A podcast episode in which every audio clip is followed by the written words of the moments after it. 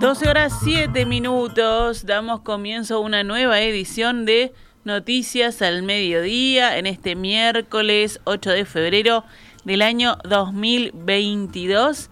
Recibo también a mi compañera Agustina. ¿Cómo estás? Muy buen mediodía, Gaby, para ti y para toda la audiencia. Hoy, felices. Vamos con las noticias. Las dos cámaras del Parlamento aprobaron ayer el proyecto de ley presentado por el Poder Ejecutivo para resolver el futuro de Casa de Galicia, incluyendo el destino de sus socios FONASA y los trabajadores. Tras un acuerdo entre el oficialismo y la oposición, en el Senado el proyecto se aprobó con 27 votos en 29 y en diputados con 89 votos en 91. En su primer artículo, el proyecto faculta al Poder Ejecutivo determinar los prestadores a donde serán destinados los socios de Casa de Galicia que son beneficiarios del Seguro Nacional de Salud. Los usuarios FONASA tendrán 30 días hábiles para elegir prestador entre aquellas instituciones que determine el Poder Ejecutivo. Transcurrido 24 meses desde la asignación a una de las mutualistas, los socios podrán cambiarse libremente dentro del sistema. En el texto se explicita que las mutualistas a donde se repartirán los socios FONASAS no deberán tener más de 100.000 usuarios.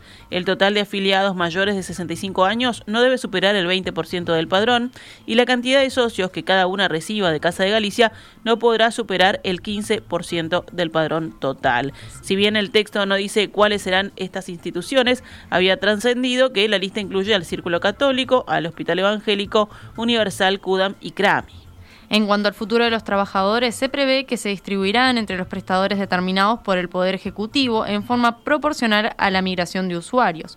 Aquellos que no entren en la distribución podrán ampararse en el régimen especial del subsidio por desempleo que establecerá el Poder Ejecutivo durante un año. El proyecto asegura el destino sanatorial del edificio de Casa de Galicia, lo que garantiza que no podrá utilizarse con otro fin una vez que vaya a remate. Y también se habilita a ACE a presentarse a ese remate para adquirir los bienes muebles o inmuebles de la mutualista. El senador nacionalista Gustavo Penades subrayó en rueda de prensa que se logró un importantísimo acuerdo político ya que en el Senado recibió los votos de todos los partidos políticos. La normativa lo que establece es una facultad del Poder Ejecutivo a establecer una serie de medidas que garantice la calidad de la salud que reciben los usuarios de Casa de Galicia, garantizarle a los trabajadores de Casa de Galicia la posibilidad de ser absorbidos por las instituciones que se encargarán de atender a los usuarios que serán este, enviados a cuatro instituciones que surgen de un cálculo objetivo que surgió de un trabajo que ha hecho el Ministerio de Salud Pública,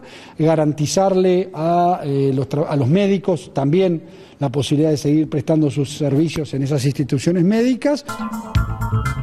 Sin embargo, no todos los legisladores votaron el proyecto, como los senadores nacionalistas Sergio Botana y Juan Straneo, suplente de Juan Sartori, la diputada Frente Amplista Susana Pereira y el representante del Partido Ecologista Radical Intransigente César Vega.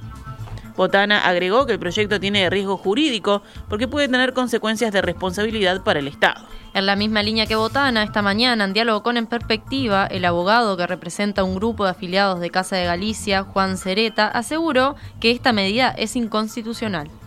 Ello ocurre eh, en tanto se vulnera la libertad de elección de, de cualquier integrante del Sistema Nacional Integral de Salud, cuando tiene la opción de optar por un prestador de salud, acá se están restringiendo las opciones, y eso a mi juicio este, vulnera la libertad de elección y asimismo también el principio de igualdad, en tanto los demás usuarios de FONASA han podido elegir un elenco mucho mayor que el que se va a establecer ahora y sin los requisitos que se establecen ahora. Eso por un lado, pero por otro lado eh, también tiene un problema eh, de interferencia entre los poderes, entre los poderes del Estado, a mi juicio. Es decir, nosotros tenemos un expediente judicial que, es este el concurso de Casa de Galicia, en el que está pendiente una resolución del Tribunal de Apelaciones sobre el cese de actividad de Casa de Galicia, eh, y donde además quedan muchísimas cosas por hacer en ese expediente judicial. Entonces, dictar una ley que interfiere eh, con esa resolución judicial, eh, a mi juicio, es una, eh, una, violación a la separación de poderes y una interferencia del Poder Legislativo en una actividad propia y competencial del Poder Judicial. El abogado expresó que están en un proceso de apelación y que al tema lo rodea una gran incógnita porque la ley dispone de bienes del concursado cuando el expediente del concurso aún no ha sido finiquitado, aseguró, y agregó que no se puede aprobar una ley cuando la justicia aún no determinó de manera definitiva la situación del sanatorio. El concurso, el concurso puede terminarse muy rápido o muy lento, depende de lo que ocurra. Es decir, por ejemplo, si mañana apareciera alguien que llegue a un acuerdo con los acreedores, se termina el concurso o si este, ACE decidiera este, eh, participar activamente, la JUNASA a través del crédito, el principal acreedor de, Casa Galicia es la JUNASA. O sea, si, querían arreglarlo en el expediente, lo pueden arreglar también. Fíjese usted que, que si, si lo pensamos, este, no solamente en la reivindicación que yo hago de los derechos de los socios a elegir, sino si lo pensamos como lógica cualquiera, como lo han pensado hasta ahora los legisladores, como la lógica de la liquidación de cualquier empresa, como si Casa Galicia fuera una zapatería, no lo es, está clarísimo, pero no importa, pensemos en esa lógica. Si usted es acreedor de Casa Galicia, se le están llevando el sanatorio por una ley. Entonces yo para qué me presento al concurso. ¿Y dónde está el derecho de los acreedores a cobrar a prorrata de sus créditos? Si ya me burlaron el principal bien que tiene Casa Galicia. O sea, yo me temo que la inconstitucionalidad no la, voy a plantear, plantear solamente yo este, en, la voz de los socios o del grupo de socios que, que ha decidido solicitar mi asesoramiento, sino que lo van a plantear los acreedores también, otros acreedores. Es obvio que la ley busca beneficiar a otros sanatorios, indicó Cereta, y sostuvo que hasta el momento nunca había pasado algo así con una mutualista que haya colapsado que lo que ha ocurrido en, en otras situaciones de colapso de alguna prestadora ha sido la absorción del prestador. Entonces, no es que yo me cambie, que mi prestador cambia, o sea, la absorbe otro y yo sigo siendo del mismo prestador. Incluso hasta las plantas físicas se, han mantenido, es decir, el, usuario no, no ha sentido el cambio. Es como un cambio de gestión, en definitiva. Eso es lo que ha ocurrido hasta ahora con todas las, las, las motoristas que, que han colapsado. Consultado sobre qué pasos se pretenden seguir ante la aprobación del proyecto de ley, Cereta dijo lo siguiente el recurso de inconstitucionalidad no tiene un efecto inmediato. Entonces, este, vamos a ver qué otra medida de tipo cautelar se puede plantear eh, en este escenario como para detener los efectos de la ley. No es un caso sencillo, ni de manual, ni, ni habitual, pero bueno, hay que abusar el ingenio en estos casos. 12 horas 15 minutos. Seguimos con más temas del panorama nacional. El presidente Luis Lacalle Pou viajará a la asunción del presidente chileno Gabriel Boric el próximo 11 de marzo. El mandatario viajará acompañado del canciller Francisco Bustillo, según informa el país. El presidente partirá rumbo a Santiago el mismo día de la toma de mando de quien es el jerarca más joven en la historia de Chile, que tiene 35 años y es Gabriel Boric. Esta sería la primera vez que el presidente estaría presente en una asunción de mando desde que llegó a Torre Ejecutiva en marzo de 2020.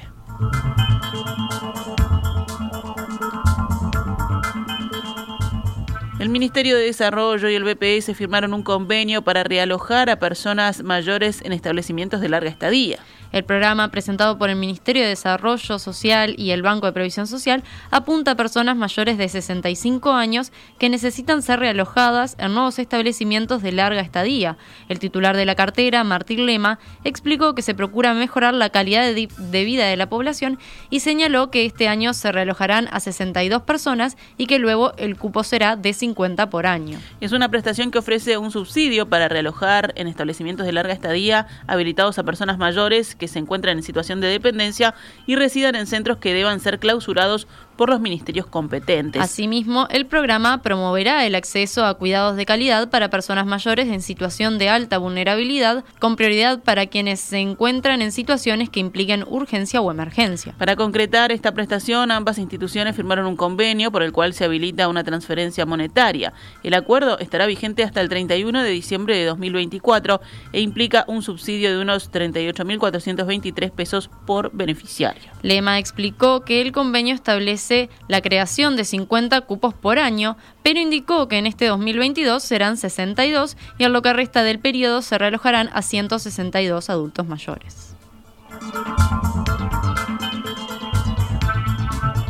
El secretariado ejecutivo del PIT-CNT propondrá a la mesa representativa que en su sesión de mañana, jueves, acepte la licencia solicitada por el presidente de la central sindical, Marcelo Abdala. Abdala solicitó la licencia luego de que con alcohol en sangre chocara el auto que conducía contra dos vehículos estacionados el viernes pasado en Punta Carretas. Según el diario El País, el secretariado de la central considera que se le puede aceptar la licencia solicitada en el marco del pedido de disculpas al movimiento sindical y a la sociedad toda que hizo Abdala.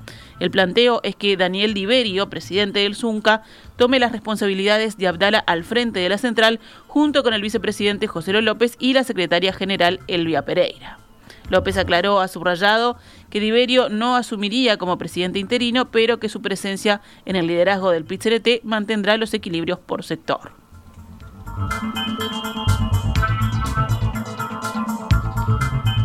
El Poder Ejecutivo concederá cadenas de radio y televisión a las campañas por el sí y por el no antes del referéndum sobre el 135 artículos de la Ley de Urgente Consideración del próximo 27 de marzo. Hasta el momento no hubo ninguna solicitud de parte de ninguna de las dos campañas. En junio de 2021, el presidente Luis Lacalle Pou negó la cadena nacional a la entonces Comisión Pro Referéndum, mientras esta recolectaba las firmas buscando habilitar la consulta popular. En aquel momento, Presidencia argumentó que el gobierno contemplaba el uso de la cadena nacional solo para necesidades de carácter nacional que involucren a las instituciones de gobierno y no a las organizaciones sociales. Además, el propio Lacalle Pou declaró que la herramienta le parecía anticuada por lo que él mismo no lo utilizaba. Sin embargo, en esta oportunidad, el Poder Ejecutivo considera que el referéndum, donde la votación es obligatoria, cumple con los requisitos definidos por las autoridades. Es una instancia nacional sobre un tema de alto interés público que requiere amplio debate e involucra a la actual administración, según dijeron fuentes del oficialismo consultadas por el diario El Observador. 12 y 19. Vamos con noticias de la emergencia sanitaria. Ayer fallecieron 20 personas con coronavirus en Uruguay. La cantidad de pacientes con COVID-19 en CTI aumentó a 164, cuatro más que en el día previo. Ayer fueron detectados 8.446 contagios nuevos en 24.199 análisis. La tasa de positividad fue de 34,90%. La Comisión Nacional Asesora de Vacunaciones resolverá hoy si se recomienda habilitar la tercera dosis anti-COVID para adolescentes de 12 a 17 años vacunados con Pfizer y la cuarta dosis para adultos que han sido vacunados con dos dosis de Sinovac y una de Pfizer o que recibieron las tres de Pfizer y son inmunodeprimidos. Las autoridades están dispuestas a autorizar ambas opciones si los científicos la avalan. El secretario de la presidencia, Álvaro Delgado, incluso ha planteado que hay suficientes dosis de la plataforma de ARN mensajero como para implementar una revacunación anual. No obstante, de la evidencia internacional se desprende que no hay una posición concluyente sobre la pertinencia de la cuarta dosis. Hasta ahora los países que han habilitado una cuarta dosis son Israel, Chile, Hungría y Dinamarca. Por otra parte, la Organización Mundial de la Salud indicó que el esquema vacunal de los adolescentes se completa con tres dosis. Y si vamos a los datos de vacunación de nuestro país, al día de hoy, 82,93% de la población recibió una dosis, el 76,18% fue inoculada con dos dosis y el 52,89% completó la pauta vacunal con tres dosis. 12 y 21. Vamos con más temas del panorama nacional. La Asamblea General del Poder Legislativo proclamó a la nueva ministra de la Suprema Corte de Justicia, Doris Morales. De esta manera, al sumarse a las ministras Elena Martínez y Bernadette Minbiel, por primera vez el máximo organismo judicial tiene mayoría femenina. A ellas tres se suman los jueces Tavares Sosa y John Pérez, quien preside actualmente la Suprema Corte.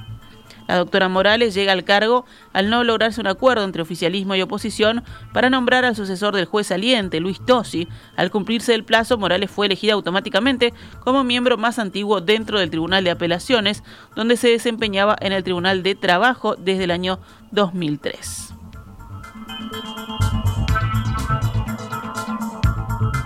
William Rosa, presidente de la Asociación de Magistrados Fiscales del Uruguay, dijo que hay un constante ataque y crítica hacia los fiscales y que hoy se reunirá la comisión directiva y se analizará el tema para llegar a posiciones consensuadas. Hablando con Radio Sarandí sobre el caso de allanamiento a Azul FM y a la casa del periodista Ignacio Álvarez, Rosa expresó que lo que la gente tiene que saber es que los allanamientos suceden constantemente en la tarea fiscal y esto implica una afectación del derecho individual como es la privacidad, lo sagrado que es el hogar. El presidente de la Asociación de Fiscales, para explicar esta situación, añadió, la Constitución dispone que en determinadas circunstancias se puede afectar ese derecho en pos de llevar adelante una investigación cuando se está dilucidando un hecho con apariencia delictiva. El Consejo Directivo Central de la Universidad de la República resolvió en las últimas horas profundizar el funcionamiento presencial a partir del inicio de los cursos 2022, tanto en el plano institucional como en la función de la enseñanza. Este paso surge ante la necesidad de recuperar condiciones de estudio, trabajo y desempeño institucional y a la vista de la actual situación epidemiológica que atraviesa el país. En el comunicado emitido por la institución se indica entre varios puntos que se permiten clases presenciales por no más de 120 minutos, las cuales se pueden extender a más horario si se ventila el espacio por 10 minutos. Además, se establece que el uso de espacios comunes al aire libre será irrestricto y el uso de tapabocas es opcional. 12 horas 24 minutos. Seguimos con otras noticias. Asesinaron a un hombre de 59 años cuyo cuerpo fue encontrado atado de pies y manos con un cable y envuelto en una frazada tendido sobre una cama en su casa del barrio Villa García. Se estima que este homicidio ocurrió varios días antes de que fuera hallado el cuerpo y la persona no tenía antecedentes penales. Un hombre de 32 años mató a un joven de 22 años con antecedentes penales que junto a otra persona y mediante amenazas con arma de fuego intentó robarle el auto, el auto en la noche del lunes en Sayago. El dueño del vehículo disparó un revólver calibre 38 que portaba y causó la muerte a uno de los delincuentes, que todavía no ha sido identificado, mientras que el otro de 21 años fue detenido minutos después. El autor del disparo quedó en libertad a la espera de la resolución fiscal. 12 y 24. Y hoy cerramos con noticias de economía y empresas. El peso uruguayo es la moneda más sobrevaluada del mundo frente al dólar, un 39,8%, según los datos del índice Big Mac ajustados por Producto Bruto Interno. Esto significa que la moneda estadounidense debería costar casi un 40% más, dice el informe que elabora la revista The Economist. El índice Big Mac toma como referencia el precio de esa hamburguesa de McDonald's en Estados Unidos, que es de 5 dólares con 81, y lo compara con el costo en otros 53 países. Sin ajustar los datos por PBI, el índice Big Mac muestra, por el contrario, que el peso uruguayo está subvaluado frente al dólar en un 6,6%. Actualizamos la cotización. El dólar abrió en pizarra del Banco República cotizando a 42,15 a la compra y 44,35 a la venta.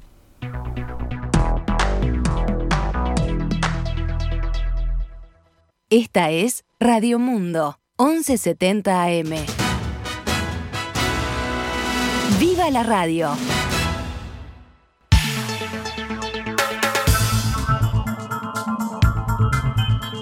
28 minutos pasan de las 12 horas. Cuando vamos con las noticias internacionales. En Ucrania, el jefe de la diplomacia, Dimitro Kuleva, declaró que ve posibilidades reales de un arreglo diplomático de la crisis con Rusia tras los esfuerzos realizados por los europeos en los últimos días para evitar un conflicto mayor. Hoy existen posibilidades reales de un acuerdo diplomático, declaró Kuleva al recibir a su homólogo español José Manuel Bueno tras las visitas del presidente francés Emmanuel Macron a Moscú, Kiev y Berlín. Según el funcionario, la situación es tensa pero bajo control. El martes, Macron aseguró desde Ucrania que el presidente ruso, Vladimir Putin, había prometido el lunes no ser la causa de la escalada. Kuleva consideró también que las sanciones elaboradas por la Unión Europea y Estados Unidos en caso de una invasión rusa y que prevén decisiones sin precedentes muy dolorosas para Rusia son un elemento disuasivo importante. Rusia provocó las tensiones actuales porque trata de vengarse por la derrota de la Unión Soviética en la Guerra Fría, opinó.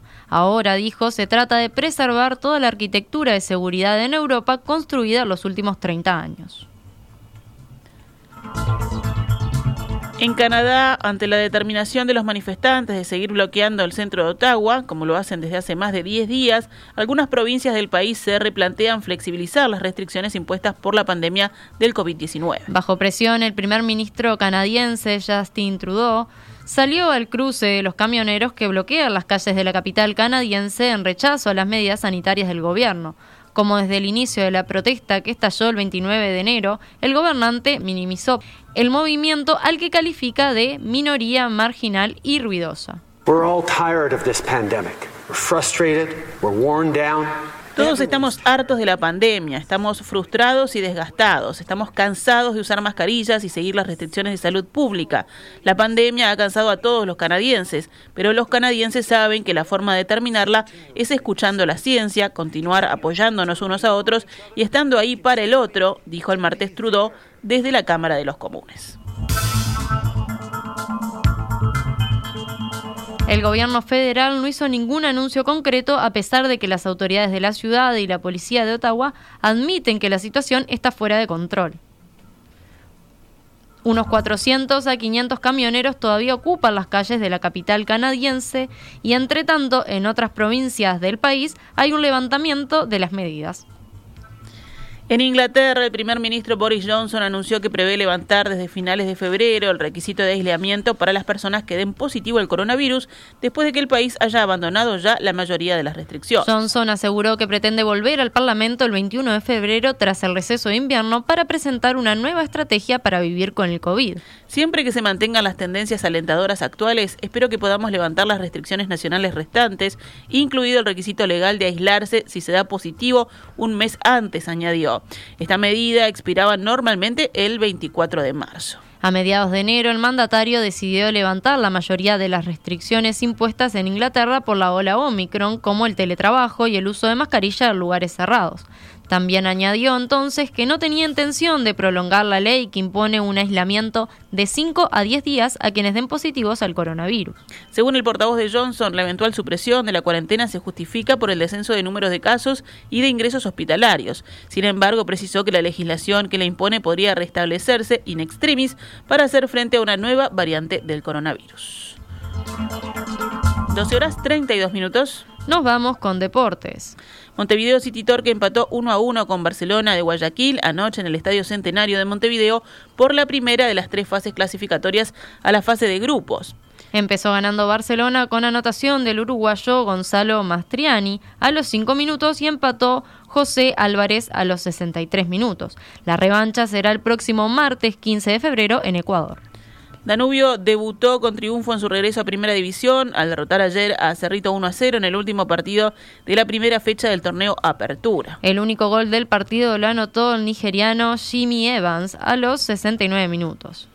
Biguá y Nacional ganaron anoche por la cuarta fecha de la fase regular de la Liga de Básquetbol que aún lidera Goes. Hebraica y Maccabi perdió 68 contra 74 con Biguá y Nacional se impuso ante Olimpia por 88 contra 81. La liga continuará mañana jueves.